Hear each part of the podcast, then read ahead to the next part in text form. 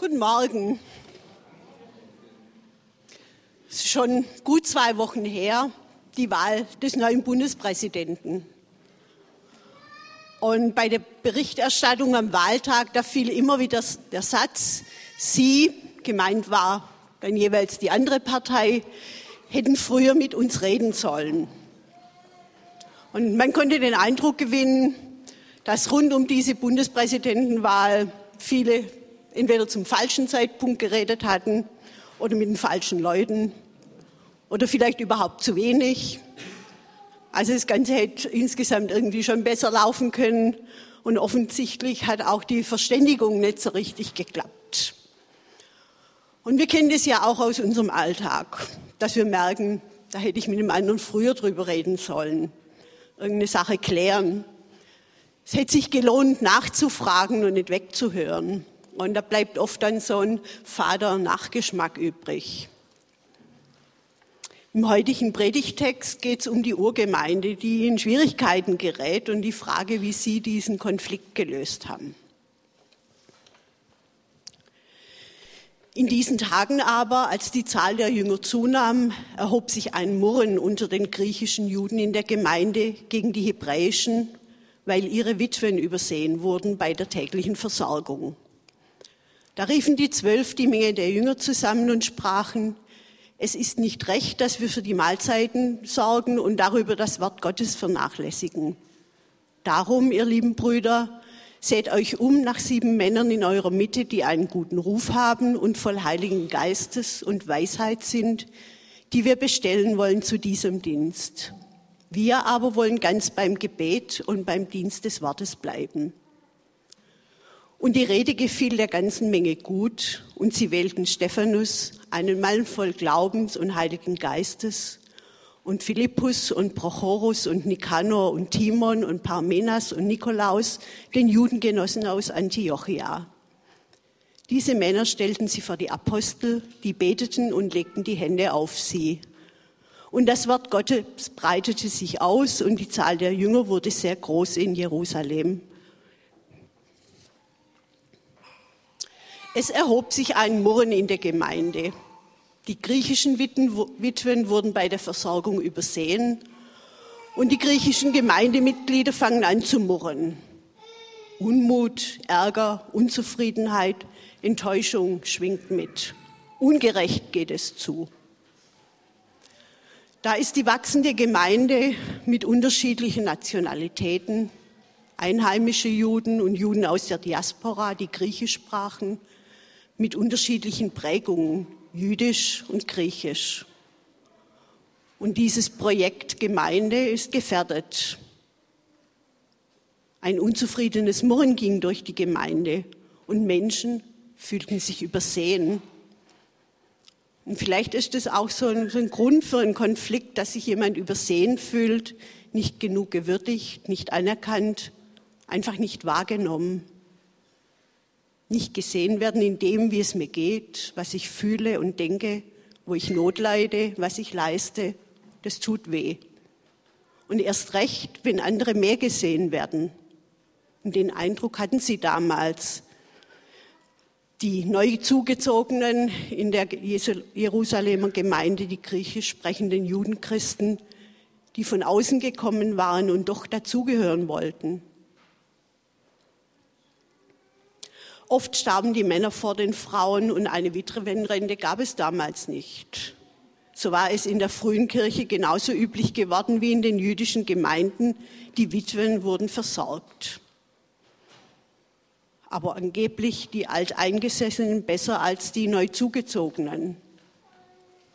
Aus kleinen Anlässen entsteht ein Murren. Es ist wichtig, über Murren nicht einfach hinwegzugehen. Denn aus dem Murren wird leicht Verhärtung und Trennung. Die Leitung greift ein. Sie rufen die ganze Gemeinde zusammen und sprechen das Problem offen an. Das Murren richtet sich gegen sie und so suchen sie eine Lösung. Sie setzen Mitarbeiter ein, die sich um die Versorgung der Bedürftigen kümmern sollten. Wenn sich in einer Gruppe ein Murren erhebt, das kennen wir alle aus der Familie, aus der Nachbarschaft, am Arbeitsplatz, unter Freunden. Manchmal ist dieses Murren nicht zu hören, aber die Atmosphäre ist angespannt. Und irgendjemand muss die Initiative ergreifen und den Konflikt auf den Tisch bringen. Denn Murren und Unzufriedenheit hemmen das Leben in einer Gruppe. Also, ich muss etwas tun. Warten, bis jemand anderes aktiv wird, bis der Leiter das spannt. Nein, ich. An dem Punkt habe ich mich lange innerlich verabschiedet. Konflikte ansprechen. Das kann ich nicht, da bin ich ungeübt. Die anderen können das viel besser. Und mit dem kann man ja überhaupt nicht reden. Es gab viele Gründe, warum ich nicht. Zugegeben, es braucht Mut, Konflikte anzusprechen. Und das Thema heute steht in der Predigtreihe der gute Kampf des Glaubens. Und genau hier beginnt der Kampf. Nicht der Kampf gegen die anderen, sondern der Kampf um Verständigung. Konflikte, Murren, aufgreifen und nach Lösungen suchen ist eine Herausforderung. Der müssen wir uns immer wieder neu stellen. Das Gespräch suchen, Missverständnisse klären, Erwartungen und Bedürfnisse formulieren, das ist nicht einfach. Murren endet manchmal im Schweigen.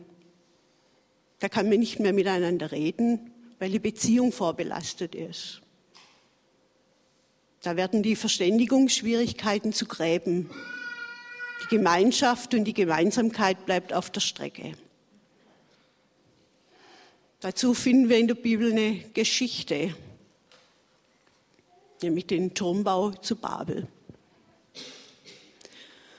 Alle Menschen hatten die gleiche Sprache und gebrauchten die gleichen Worte. Als sie von Osten aufbrachen, fanden sie eine Ebene im Land China und siedelten sich dort an. Sie sagten zueinander, auf, formen wir Lehmzwiegel und brennen wir sie zu Backsteinen. So dienten ihnen gebrannte Ziegel als Steine und Erdpech als Mörtel. Dann sagten sie, auf, bauen wir uns eine Stadt und einen Turm mit einer Spitze bis zum Himmel und machen wir uns damit einen Namen, dann werden sie, wir uns nicht über die ganze Erde zerstreuen. Die Menschen hatten ein gemeinsames Projekt, eine Stadt und einen Turm bauen und sich damit einen Namen machen. Darum sind sie sich einig, nee, darin sind sie sich einig und dafür setzen sie sich ein.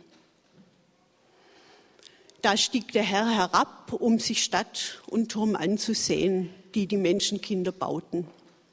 Er sprach, seht nur, ein Volk sind sie und eine Sprache haben sie alle. Und das ist erst der Anfang ihres Tuns. Jetzt wird ihnen nichts mehr unerreichbar sein, was sie sich auch vornehmen. Aufsteigen wir hinab und verwirren wir dort ihre Sprache, so dass keiner mehr die Sprache des anderen versteht. Der Herr zerstreute sie von dort aus über die ganze Erde und sie hörten auf, an der Stadt zu bauen. Dieses gemeinsame Projekt, das sie sich vorgenommen haben, scheitert, weil sie einander nicht mehr verstehen. Und alle, die an Pfingsten die Predigt von Peter Aschoff gehört haben, wissen natürlich, dass es da eine Auflösung gibt. Die steht in der Apostelgeschichte 2. Zum Beginn des jüdischen Pfingstfestes waren alle Jünger wieder beieinander. Plötzlich kam vom Himmel her ein Brausen wie von einem gewaltigen Sturm und erfüllte das ganze Haus, in dem sie sich versammelt hatten. Zugleich sahen sie etwas wie züngelndes Feuer, das sich auf jedem einzelnen von ihnen niederließ. So wurden sie alle mit dem Heiligen Geist erfüllt und redeten in fremden Sprachen, jeder so, wie der Geist es ihm eingab. Zum Fest waren viele fromme Juden aus aller Welt nach Jerusalem gekommen. Als sie das Brausen hörten, liefen sie von allen Seiten herbei. Fassungslos hörte jeder die Jünger in seiner eigenen Sprache reden. Wie ist das möglich, riefen sie außer sich. Alle diese Leute sind doch aus Galiläa und nun hören wir sie in unserer Muttersprache reden. Die Jünger waren durch den Geist verwandelt worden. Sie, die Fischer, Zöllner und einfachen Leute, wurden durch Gottes Geist zu Menschen mit der außergewöhnlichen Fähigkeit, sich verständlich zu machen. Der Heilige Geist lässt seine Menschen nicht eine Sprache sprechen. Und niemand muss seine Sprache aufgeben. Das Wunder besteht gerade darin, dass Verstehen trotz verschiedener Sprachen möglich wird. Verstehen, Verständigung gelingt dann, wenn Einheit in der Vielfalt gelebt wird, wenn Vielfalt in der Einheit lebendig bleibt. Die Pfingstgeschichte verheißt einen Geist, der die Kräfte der Verständigung und der Versöhnung wachsen lässt.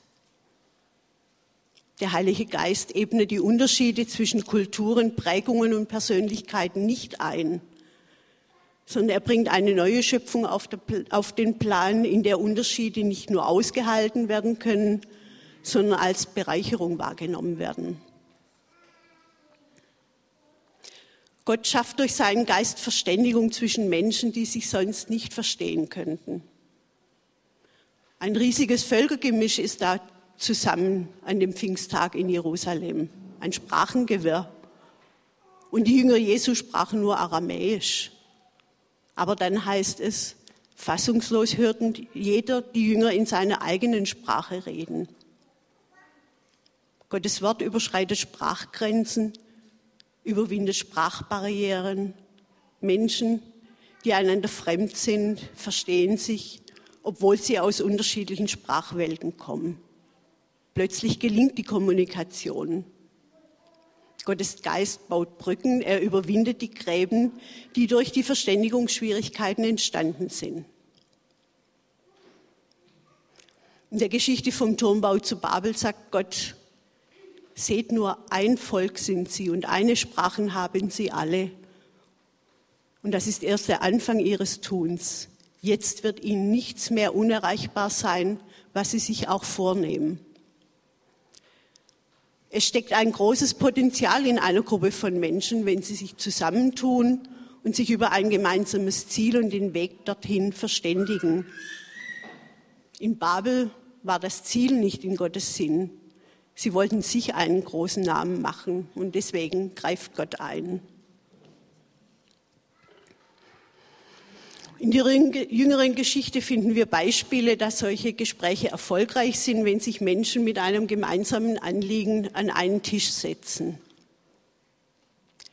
Nach dem Fall der Mauer drängte Ende Oktober 1989 Demokratie jetzt, das ist eine Bürgerbewegung oder war eine Bürgerbewegung, deren Anhänger vor allem aus kirchlichen Kreisen stammten, auf die Bildung eines runden Tisches. Und der zentrale runde Tisch beschreibt sein Selbstverständnis so. Die Teilnehmer des runden Tisches treffen sich aus tiefer Sorge um unser in eine tiefe Krise geratenes Land, seine Eigenständigkeit und seine dauerhafte Entwicklung. In 16 Beratungen zwischen Dezember 89 und März 90 wurden zu vielen wesentlichen Bereichen Gesellschaft, der gesellschaftlichen Entwicklung Empfehlungen und Gesetzentwürfe geschaffen, die dem Willen des Volkes der DDR und den außenpolitischen Erfordernissen für eine friedliche Zukunft, für den Weg zu freien Wahlen, in die deutsche Einheit und in das europäische Haus weitgehend entsprechen. Da haben sich Leute zusammengesetzt aus unterschiedlichen gesellschaftlichen Gruppen, weil sie in Sorge waren und weil sie für dieses, für ihr Land was Gutes wollten. Und ein Verdienst dieser Gruppe ist, oder dieses runden Tisches ist, dass die Wahlen zum damaligen, noch zur damaligen DDR-Regierung friedlich stattgefunden haben und auch erfolgreich waren noch ein anderer Gesichtspunkt um die deutsche Einheit.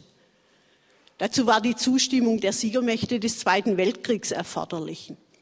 In den sogenannten 2 plus 4 Gesprächen berieten seit dem 5. Mai 90 die Außenminister der vier Siegermächte mit ihren Kollegen aus den beiden deutschen Staaten über die außenpolitischen Konsequenzen der Wiedervereinigung. Und sie unterzeichneten dann am 12. Dezember ein Vertrag, der die äußeren Aspekte der deutschen Einigung verbindlich regelte. Auch da haben sich Politiker haben Verantwortung übernommen, haben sich zusammengesetzt und haben sich verständigt, haben miteinander geredet und haben nach einer gemeinsamen Lösung gesucht, damit die Wiedervereinigung möglich war. Was heißt das alles jetzt für uns praktisch? Zuallererst, das alles geht nicht aus eigener Kraft, sondern mit Hilfe des Heiligen Geistes. Und dazu gehört, mit Gott im Gespräch zu sein, von ihm Unterstützung zu erbitten. Und das Vertrauen, dass der Heilige Geist mich befähigt, uns befähigt, Sprachbarrieren zu überwinden und Verständigung ermöglicht. Betrachten wir nochmal den Predigtext. Wie wird der Konflikt jetzt in dieser Gruppe gelöst? In diesen Tagen fängt es an. Es geht darum, die Situation wahrzunehmen, hinschauen, hinhören und nicht warten, bis irgendjemand etwas tut. Und es ist einfach so, dass Verständigungsprobleme und Konflikte normal sind. Es erhob sich ein Murren. Es ist wichtig, dieses Murren wahrzunehmen. Und da sind immer auch Gefühle mit verbunden. Und diese Gefühle sind Signale, die wir beachten müssen. Ärger, Wut, Traurigkeit, Enttäuschung.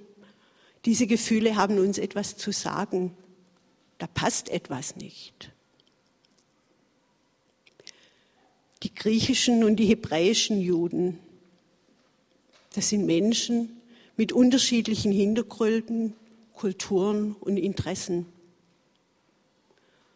Und dieses Unterschiedlichsein, dieses Anderssein, das kann zu Spannungen führen. Nicht alle denken und fühlen dasselbe wie ich.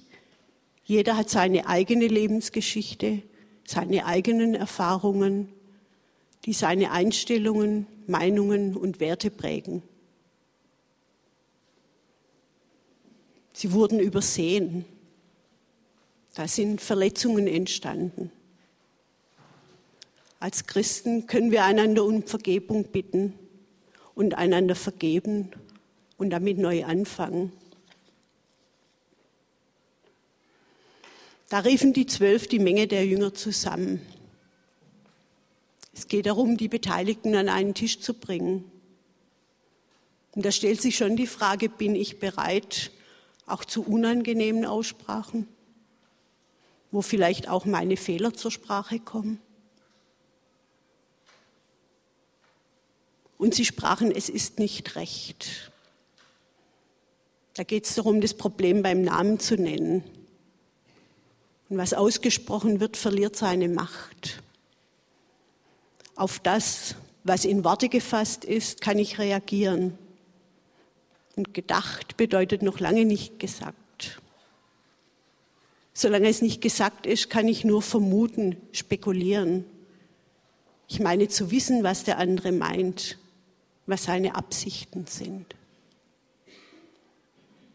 Und Schweigen löst keine Probleme. Seht euch um.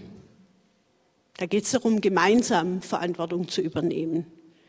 Nicht die einen oder die anderen, sondern jeder.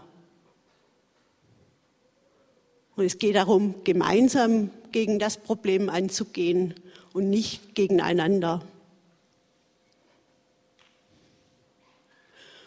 Und die Rede gefiel der ganzen Menge gut.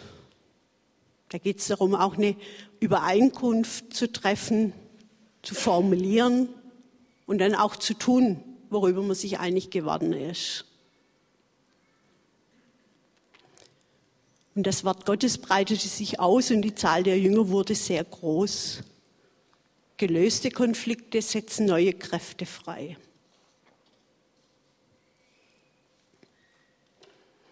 Und wenn es um einen Konflikt geht, den ich in der Beziehung mit einem anderen habe, eben nicht in einer Gruppe, da ist es wichtig, mein manchmal nur inneres, stilles Murren wahrzunehmen. Da muss ich innehalten und hinhören Und Geschäftigkeit, die überdeckt oft das Murren ganz gut. Ich muss meine Gedanken und Gefühle aufspüren, meine Erwartungen und Wünsche herausfinden und das Gespräch suchen, mich verständlich machen, meine Sicht schildern. Dabei ist es hilfreich, wenn ich nicht in einer Haltung des Recht haben Wollens oder Recht bekommen Wollens oder in einer Verteidigungshaltung in das Gespräch gehe, sondern in einer Haltung der Neugier wie sieht der andere die Situation? Warum macht sein Standpunkt für ihn Sinn? Mit der Motivation, ich möchte den Standpunkt des anderen verstehen und nicht, ich muss entscheiden, ob ich seinen Standpunkt ablehnen oder annehmen kann. Und entscheidend ist, dass ich auch den anderen, dem anderen eine Wertschätzung entgegenbringe. Ich hatte vor einigen Jahren ein Schlüsselerlebnis. Das war eine Situation, da fing es in mir an zu murren. Da passt was nicht. Und ich habe mitgekriegt, bei einigen anderen hat es auch, auch gemurrt. Ich habe dann drüber nachgedacht und gemerkt, ich fühle mich da von einer Person nicht ernst genommen. Und im Gespräch mit all den anderen, wo es da auch gemurrt hat, wurde klar, denen ging es irgendwie ähnlich. Aber keiner wollte was unternehmen. Ich hatte den Eindruck, ich möchte mit der Person nichts mehr zu tun haben. Ich möchte aus dem Weg gehen. Aber das ging nicht. Also habe ich jemand um Rat gefragt, der nicht beteiligt war. Geh hin und rede, es gibt keine andere Möglichkeit. Eigentlich wusste ich das ja schon. Aber da gab es so Gedanken wie, naja, eigentlich ist es ja nicht so schlimm, dass ich da jetzt ein Gespräch führen müsste. Vielleicht bilde ich mir das alles ja auch bloß ein. Und die Person versteht es sowieso alles nicht. Ich hatte Angst, mich zu blamieren oder, was für mich noch viel schlimmer war, dass es richtig Krach gibt und ich daran schuld bin.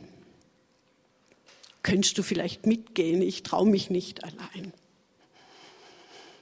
Das ist doch kein Ungeheuer, bekam ich sinngemäß gesagt. Also habe ich angerufen und um einen Gesprächstermin gebeten. Da habe ich mir noch ein paar Tage Aufschub gegeben. Und dann bin ich hingegangen. Ziemlich Schiss, aber gut vorbereitet. Ich hatte mir aufgeschrieben, was ich vorzubringen hatte. Lauter ausformulierte Ich-Botschaften.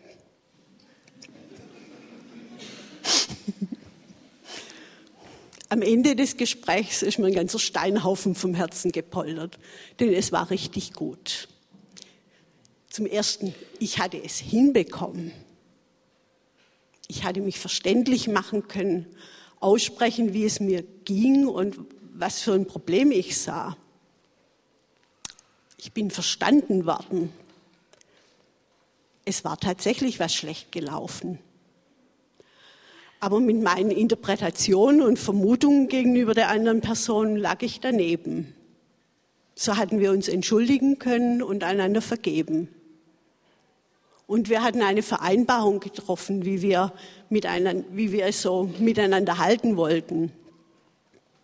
Und dieses Modell, das ich da kennengelernt habe, das hilft mir heute in ähnlichen Beziehungen dann eben auf den anderen zuzugehen und zu fragen, hey, was hast du vor? Was denkst du? Wie meinst du das?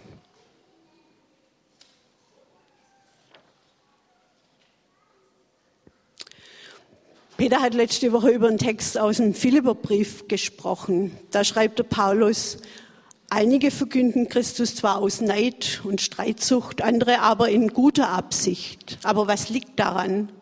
Auf jede Weise ob in unlauterer oder lauterer Absicht wird Christus verkündigt und darüber freue ich mich. Da waren unterschiedliche Motivationen, teilweise unlautere Absichten im Spiel und trotzdem will Paulus darüber keinen Streit. Wir werden nicht in allen Fragen Einigkeit bekommen, in den Inhalten, aber wir können Verständnis füreinander bekommen. Und der Satz, gut, dass wir darüber geredet haben, ist dann keine Floskel, sondern Ausdruck einer Gesprächskultur. Die Folge des gelösten Konflikts in der Urgemeinde war, das Wort Gottes breitete sich aus und die Zahl der Jünger wurde sehr groß. Wäre dieses Projekt der Urgemeinde gescheitert, säßen wir hier nicht zum Gottesdienst zusammen. Ich möchte euch ermutigen, euch diese Herausforderung zu stellen, die größere geistliche Dimension zu sehen, wenn es um Verständigungsprobleme geht wenn wir uns auseinanderbringen lassen, weil wir über das, was, wir uns, was uns Schwierigkeiten macht, nicht ins Gespräch kommen, dann schadet das der Gemeinschaft. Trauen wir dem Heiligen Geist zu, dass er uns darin unterstützt, uns zu verständigen? Können wir uns dazu durchringen, den ersten Schritt zu machen, Verantwortung zu übernehmen? Kämpfen wir darum, nicht durch ein Problem zu Gegnern zu werden, sondern darum, zu Verbündeten zu werden, die gemeinsam anpacken. Der gute Kampf des Glaubens, hier findet er statt. Paulus sagt, Gott hat uns den, Geist, nee, den Dienst der Versöhnung aufgetragen. Der fängt bei uns an. Bemühen wir uns, eine gute Gesprächskultur zu entwickeln. Eine Auseinandersetzung, bei der jeder seine Meinung gesagt hat und niemand das Gesicht verloren hat und gemeinsam weit, der weitere Weg gesucht wurde, ist Grundlage für eine positive Entwicklung. Eine Gruppe, in der der Konflikt benannt, besprochen und gelöst wird, in Liebe und Respekt voreinander und mit der Führung durch den Heiligen Geist hat ein großes Potenzial. Seht nur, ein Volk sind sie und eine Sprache sprechen sie. Und das ist erst der Anfang ihres Tun. Jetzt wird ihnen nichts mehr unerreichbar sein, was sie sich auch vornehmen. Wenn es uns gelingt, eine Kultur zu entwickeln, in der die Verständigung zunimmt und das Mohren zu konstruktiven Gesprächen führt, kann uns vieles gelingen. In dem folgenden Text klingt für mich diese Kultur an. Ich möchte ein Mensch des Friedens werden. Ich möchte so leben, dass auch andere Menschen leben können. Neben mir, fern von mir, nach mir. Ich suche das Gespräch mit Andersdenkenden. Ich bedenke die Fragen, die sie mir stellen. Ich möchte so leben, dass ich niemandem Angst mache. Ich bitte darum, dass ich selber der Angst nicht unterliege. Ich setze meine Fähigkeiten für eine Gesellschaft ein, in der der Mensch dem Menschen ein Helfer ist. Lässt es euch nun mal für euch durch.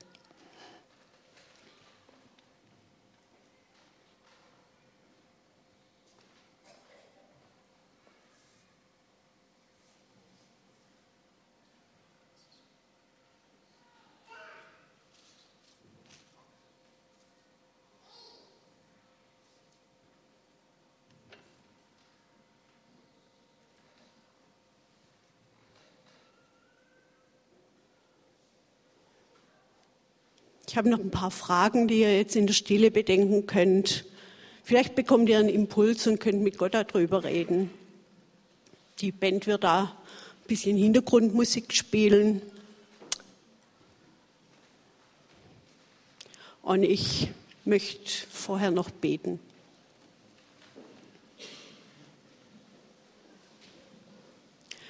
Herr, du hast uns als Originale geschaffen mit unterschiedlichen Persönlichkeiten, unterschiedlichen Lebensgeschichten, Erfahrungen und Meinungen.